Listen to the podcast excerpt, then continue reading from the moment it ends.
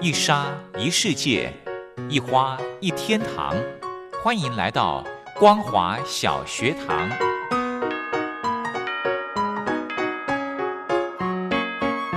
让我们一起学习，一起分享光华小学堂。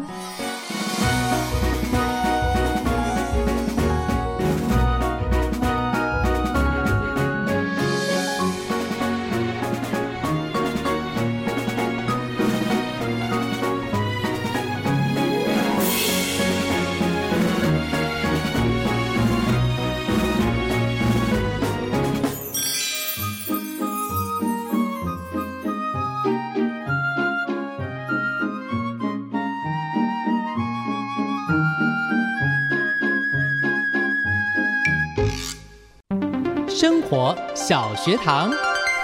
Hello，听众朋友，大家好，欢迎收听光华小学堂。我们在礼拜二的生活小学堂要来跟着财团法人中华民国消费者文教基金会的律师们一起来充实我们的消费知识，保障你我的权益。那么今天呢，要跟听众朋友谈的这个话题，瘦身美容有一个新的规范了。那么今天呢，很荣幸的邀请到吴荣达吴律师来跟听众朋友来谈一谈瘦身美容规范，诶，对大家有什么样的相关联？我们先来欢迎吴律师好。呃，主持人好，各位听众大家好。嗯对，爱美是人的天性，对不对？对那坊间呢，我相信很多朋友在路上啊，都会看到有人在发一些啊、呃那个这个保养品的 sample 啊，对对或者是请你填一些问卷对之类的，它的目的就是要吸引你去买买产东西品、或者买接课受服务嘛？哎，对，那这个呢，其实算蛮简单的一个消费行为，会有什么样类型的争议呢？我们看比较多的争议了哈，也嗯是这一次这一个修呃修修法的所在了哈。嗯，那第一个，例如说是呃买少送多啊，例如说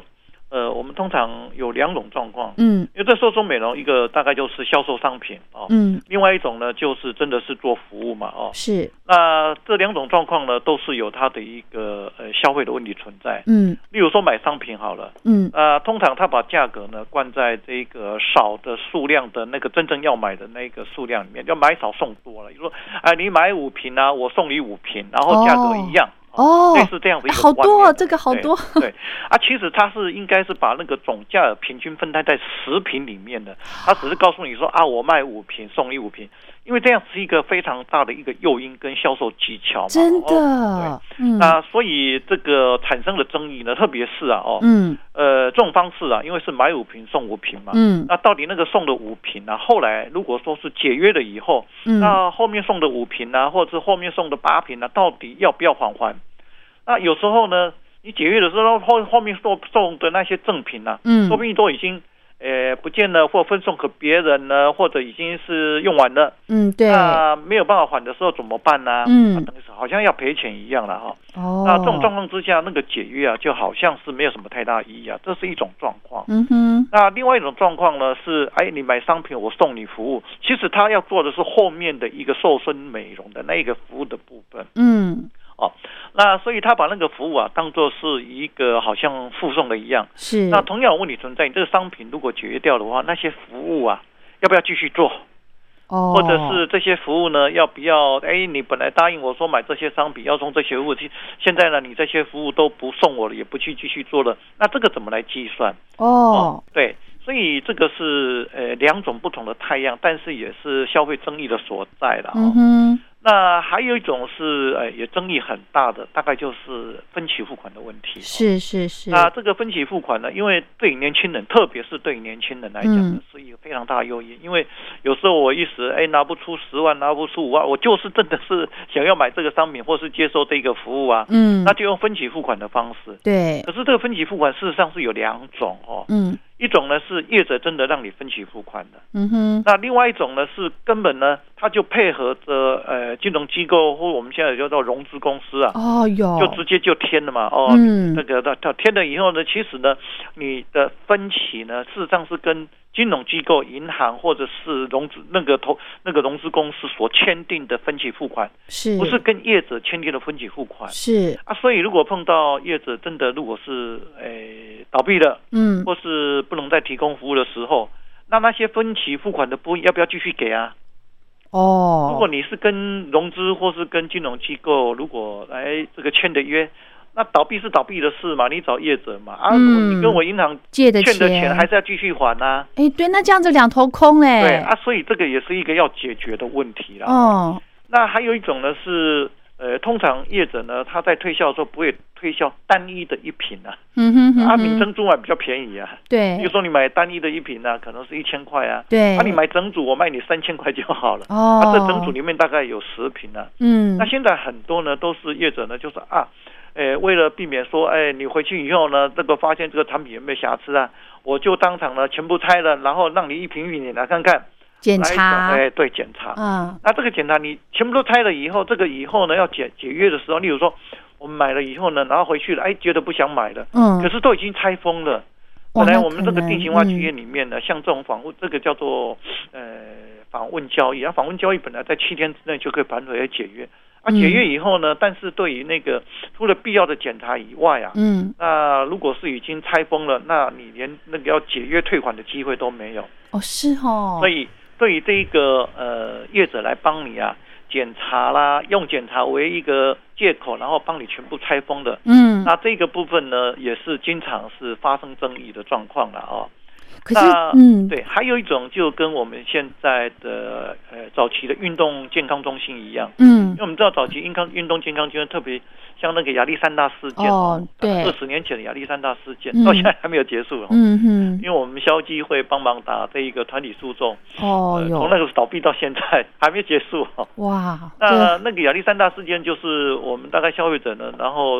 呃大概都预缴了一笔比较大的一个款对项对，然后对又都倒掉了，嗯那倒掉毫无保障啊。嗯那所以我们现在大概绝大多数的一个交易形态，只要是交了预付型的，是或是金额比较高的，，啊嗯那大概都会采取叫做履约保保证或是履约担保的制度啦。嗯哦哼那同样的，对于这一个，因为我们知道这个瘦身美容啊，还有这个买这个瘦身美容的商品啊，那个嗯金额有时候都很大了，没错，大概一大概大概一个十二二三十万的常嗯见了哦。是那为了要来保障这个消费者的权益啊，嗯那怎么去做一个呃保障？嗯那在这次修法的时候呢，也对这个部分啊，大概也做了一些琢磨。嗯哼大概是这五个比较容易发生争议的瘦身美容的一个契约的一个交易的纠纷啊，嗯哼那在这一次的修法的时候呢，都已经把它考量在里面了。对，哦，等于说之前没有这些规范。对，没有这些规范。对，哇，那没错 多少消费者就是对吃了闷亏哦。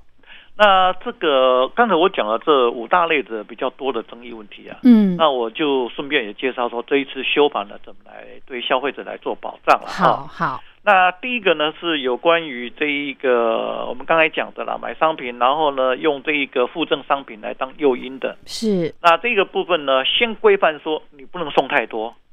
哦，不能送太多，因为送太多呢，就是会造成消费者说，哇，你买两瓶可以送八瓶，嗯那个诱因太大了。嗯所以这一次限制呢，你如果呃要做正品的一个赠送的话呢，嗯顶多不能超过这一个呃买卖总价的百分之二十哦哦，百分之二十就是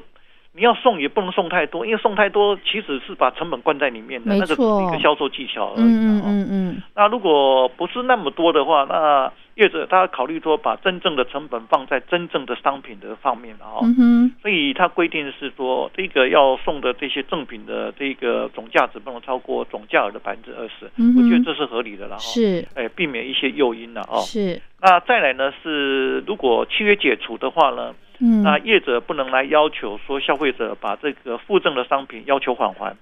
或是不能返还的时候要求要这一个呃同样价额的一个的一个负担的一个返还。嗯哦哼，那这个呢，会对我们消费者就比较有保障了哈、对啊。契约解除，我就比较敢，我就比较敢说啊，因为你的产产品上的瑕疵呢，然后我还主张解除，就要考虑东考虑西的，嗯因为解除契约，这些附赠的商品都还要还给你啊，东西都不见了。嗯例如说我买两瓶，你附赠我八瓶，结果我八瓶我觉得哎可能用不完，我全部都已经分送给亲友了，对我要倒贴给业者啊。哦，哦，如果说还要还完的哦话，那倒贴给业者，那这个是非常非常不合理的啦。哦是是是这，是第一个啦哈、嗯那第二个有关于买商品送服务的部分呢、啊，嗯原则上会把那些服务呢当做一个整个交易价额的一个范围之内了。嗯所以在这一次的呃规范里面呢，特别约定说，你要把那个赠送的服务啊，嗯那要赠送的服务呢，它的时间、嗯，次数是，啊，每一次每一次的一个费用，嗯，还，有使用的期间，都要约定的非常非常清楚了。哦嗯哼，那这样子的话，如果说哎契约解除了，那你送我十次，结果你只有提供给我五次而已，嗯，那你还有五次要还给我啊是，啊！这样子的，因为有次数有金额，嗯，那当然我就可以说啊，五次的金额你要退还给我。哦，那这个会对于消费者来讲是比较能够做一个保障啊、没。错，没对错，，那还有约定说，怕说这个商品呢跟这个服务啊啊、用服务来当做一个赠送啊，嗯来当做诱因啊。所以是，这次规定说，如果是一个服务的一个赠送的话呢，嗯，它不能超过这一个交易总额的百分之五十哦，可是服务对没有办法量化呀，啊所以要计算。就总价，例如说，嗯，啊，我卖你再附赠这些服务啊，总共呢，例如说我卖你呃十万块好了，嗯，然后我附赠你十次的服务，免费的服务，是，那我们就把这个十次的再加上十次再加上总价额呢，把它全部算是说，好，例如说十万块好了，嗯，就是这个商品跟这些服务总共就是十万块的价。对对，然后如果说假设嗯你如果服务呢没有约定它的次数跟金额的话，嗯那，就表示说这个服务的金额就占了五万块。哦呦，对哦，对，嗯，然后如果说你只提供我两次的免费服务就倒掉的话，你还要还我八次嘛，对，所以你要还我八四万块。嗯哼，这样子的话就可以计算出来了啦哈。哦，所以这样子一个看起来呢是比较能够啊对消费者呢有一点保对啊障，对，有保障哈，因嗯为特别对那个服务的后面的服务的提供啊，有一些因为那个业者都是我先把商品销售出去再说了，，嗯嗯那至于啊服务能不能提供那另外一回事啊，倒掉就倒掉了，啊，哎反呦正服务是赠送的嘛，嗯哼，好、那这个你也没有办法计算说到底这个没有提供服务啊，那到底要我赔你多少钱？你要去证明说要赔你多少钱、啊？对对，那这个争议非常大了、哦，嗯那这一次的修正以后呢，就非常清楚的可以把这样子的一个对消费者不利的状况把它补过来了啊、是，那再来呢是有关于刚才讲的说这一个分期付款的部分、啊对对。对，这个好多哦，那这个分期付款的部分，我想大概绝大多数现在目前啊哦，嗯，包括我们看到有那个婚友社的 哦，哈哈那个婚友社常常都是用分期付款的方式啊哦，哈哈，对，所以这个而且它都是呃有时候就叫那个金融业者啊哦，然后嗯就是配合在店里面呢派一个营业员啊在那边助阵，然后帮忙签约的哦。哎呦，那像类似啊，在这种在跟运动中心也好，或者是跟婚友社也好，或者像类似这个瘦身美容也好啊，嗯大概签的那种分期付款的约啊，大概都不是跟业者签的，是绝大多数啦哦，嗯都是跟这一个金融机构签的。是哦是是，那跟金融机构签的呢，所以在这一次定型化契约里面呢，就特别约定说，你嗯们在这个在定型化契约里面呢，提醒业者，这个嗯在契约里面就就就就已经规定了哦说。嗯业者呢，你要提醒消费者说，如果我没有办法再继续履约的时候啊，对，那消费者啊，你可以根据这一些我没有办法提供履约的这些存证信函啦、契约书啦、或者是关门的这些证这些证据啊，嗯就像呃这个这些金融机构来申请止付。哦，那现在金管会哈、已经是在银行的部分是非常明确哈、是现在大哦概有关于这种嗯跟业者之间的这三角关系的。嗯那现在金管会呢，跟这个银行已经做了非常严格的要求哦。嗯如果像类似这种状况，业者没有办法再继续提供服务的话，经过消费者举证了以后，跟这个金融机构来来提出一个申诉的话呢， 嗯哼，那后续的这个还没到期的这个分期付款的部分就不用再缴了，是就不用再缴，嗯哼就由银行去找业者了，哦，不能再来找消费者。消费者 OK，那那这个对消费者是非常非常非常没有保错障的嘛没错哎没对错对。嗯但是我们要跟这个呃，我们这个听众跟消费者要提醒的，是这个只限于叫做金融机构，这个金融机构指的就是银行啦，嗯翻译银行哈。嗯嗯，那对于那个融资公司，我们知道还有一种融资公司哦，它不是正式的银行，那是什么？它类似我们不能讲说地下钱庄啊，类似一个进融资公司，就是我提供这个一定的金额的一个融资，但是它不是正式的银行，啊，有一个融资公司，有这种融资公司、哦啊。哦哦，例如说，我们跟这个买那个汽车，嗯，那我们跟买汽车有租赁公司不是吗？对租，赁公司可以提供贷款吗？嗯，融资公司那个租赁公司可以提供贷款的，是哦，租赁公司呢就是融资公司的一种类似。哦，所以我们要了解说，到底你是跟银行签的约，还是跟融资公司签的约？哦，现在金管会跟这个银行呢是非常清楚的达成了一个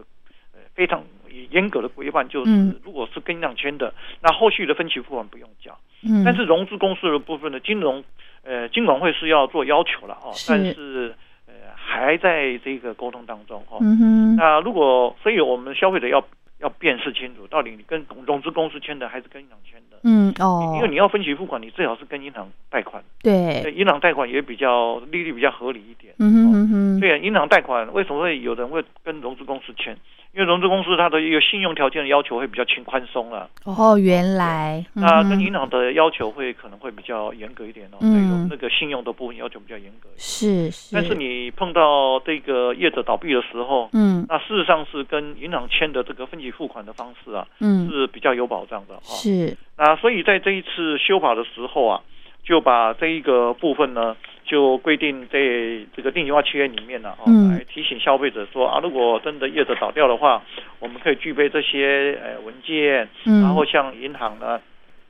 来表示说这个业者倒闭的状况，那后续呢，大概就不用再缴这个分期付款的部分哦。 OK，那要再提醒这一个我们消费者的，嗯我记得好像它有时间限制，好像是六天六十天之内的样子。哦我，印象当中六十天之内，嗯我们要在期限之内，而且要主动的跟银行提出。如果没有、哦是你没有去跟银行提出的话，那个后面的贷款就继续了哈。哦是是对对，所是，以这个也顺便来提醒这一个我们消费者哦。嗯那再来有关于这一个总包装的啦哈，嗯还有量贩的方式，就是我们是一大就一下子就买了好多了哈。对 这，种状况，嗯那在这一次诶修法的时候的规定哈、在最小消费的包装，例如说我们有一整组，大概有对十瓶嘛，哈、嗯十嗯小嗯瓶。嗯那我们诶可能会拆了以后呢，是先用一小瓶嘛。对，那这一小瓶还没有用完之前呢、啊业者不能来帮消费者把其他酒瓶也来说啊以检查来当做一个借口，当嗯做一个呃不能一个退化哎不能就把它拆了，也跟着拆哦。我们一起来检查好了，看有没有瑕疵。嗯，然后拆了以后呢，又不能退换。那这个在这次规定里面说，你不能做这个一个动作。你如果是帮消费者做这样一个拆封的动作的话呢，嗯那是不能主张说不能退还的，还是要退还给消费者的。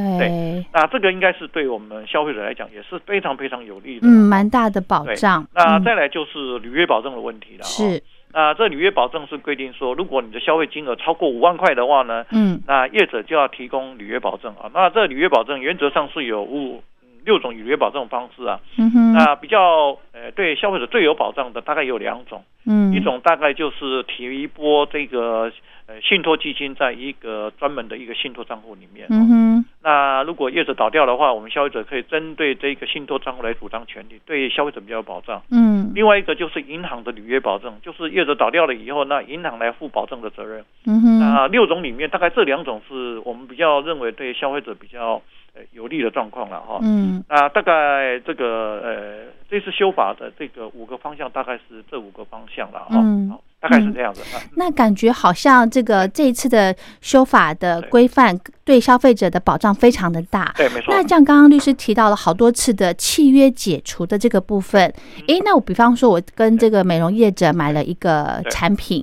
对，那我觉得不适用对，我就可以跟他退了吗？这有两种状况。哦，呃，一种呢，我们比较常见的然后嗯呃，例如说我们像我们在台北来讲呢，我们呃最大的一个人群集中中心，大概就在台北车站。 哦是，呃，台北车站呢，因为它有高铁有台铁嘛，哦，嗯那我们看要进到台铁或是要进到高铁的呃这一个大厅也好，或是要购票区也好，嗯那大概有一些商品区。嗯那这商品区呢，现在呢，不管是哪一个口啦哈，嗯都有一些主动出击的一些漂亮的小姐，或是帅先生、帅哥哥哈。对，或者是哎跟你说我要提供免费的一个体验呐、对或者对是请你对来这一个做一些这个问问卷的调查。对对，那事实上，这些呢，就是拉你进去填了问卷以后啊，就是要销售商品的，嗯哦哎就是要呦销售服务的。是那这样子，由业务人员呢，在街头上，这个也算是街头了哈、哦街头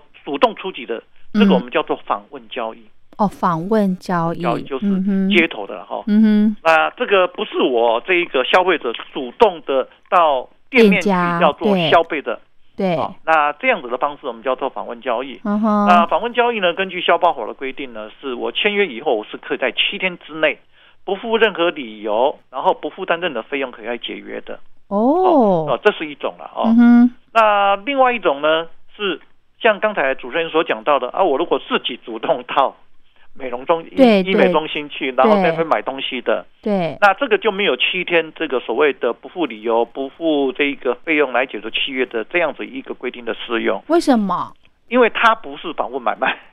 哦，是我们主动去消费的。哦，那主动去 OK，消费的话呢，就不算访问交易了哦。哦，那不算反物交易的话呢，那原则上呢就是呃不能适用消保法七天解约的规定。嗯哼嗯那哼，要解约只有一种状况，嗯就是产品有瑕疵瑕，疵我们会哦回归到民法的规定的，对，有债务不履行的状况，或是产品有瑕疵，哦，那这种状况才能够主张解除契约。所以，如果哦是我们主动到医美中心要签这一个服务约也好，或是签这个购买商品的约也好，对要非常非常慎重。哦，因为如果不慎重的话呢，那基本上呢要解约的困难度是非常非常高的。对，是。嗯哼，哦，OK，意思就是说，如果对我们买了一个产品之，对我们自己去呃跟商家买产品之后，如果用了觉得，诶，比方说我对身皮肤出了状况对，想要退，那有那就主张回到民法来规定，民法大概哦像类似这种就是有瑕疵嘛，是那瑕疵是已经对我人体有造成伤害的话，那可以主张解除契约的，那没什么太大问题。哦，OK，或是债务不履行来请求做解除契约，大概也没什么太大问题。嗯，嗯，但嗯是除了刚才主任所讲那种状况之下，如果这产品就是好好的，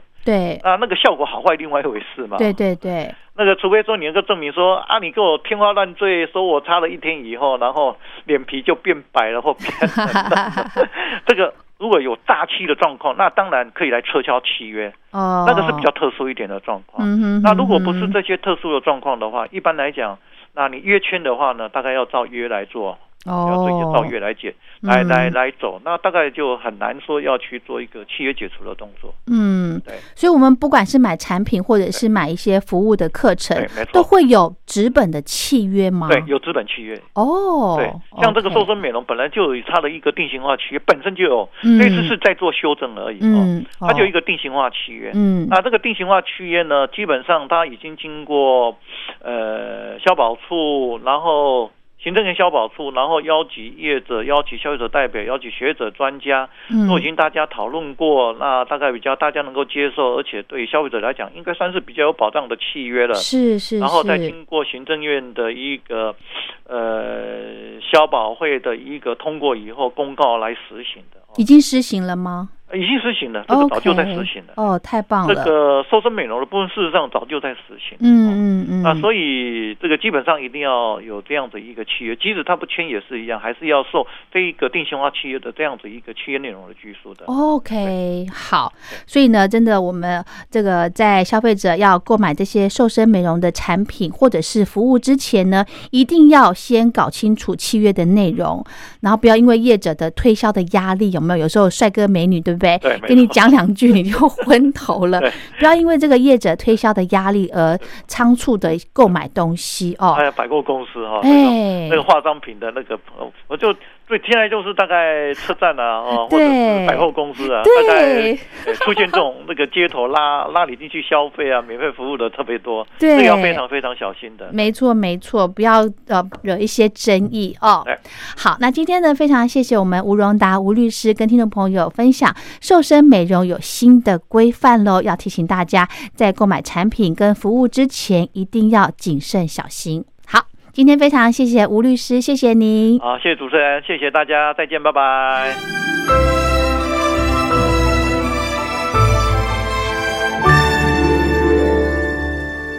我在疫情下的生活。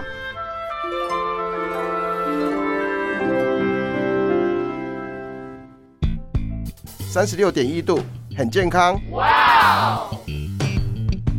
COVID-19 新冠肺炎在全球蔓延后，量体温成为日常，走到哪量到哪。还有啊，戴口罩也是生活必备，没戴口罩寸步难行。非常时期，能不要出门就不要出门，在家办公最安全。三餐买外送，购物到线上，尽量避免跟人接触。非得出门也要与人保持距离，小心再小心。回家后一定要勤洗手。啊，反正心里怎么说呢，也有点紧张。病情现在这么严重，心里总有点恐慌的。回去以后赶快的就，就是洗仔细的点儿，哎，洗彻底的点儿。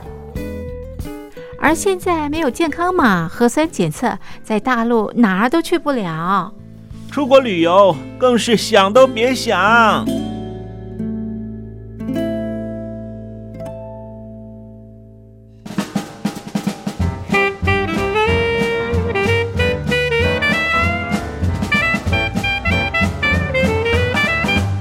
COVID-19 新冠肺炎发展至今，你我的社交方式、饮食习惯、娱乐形态、工作模式都产生变化。你的生活因为 COVID-19 新冠肺炎又有什么样的改变呢？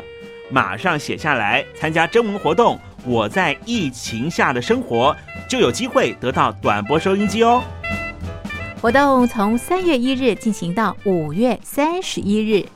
来信请寄台北邮政一七零零号信箱，台北邮政幺七零零号信箱，嘉陵东山零收。电子邮件请寄 lily 三二九 at m s 四五点 hi net 点 net l i l i 三二九 at m s 四五点 hi net 点 net。我们期待您的来信。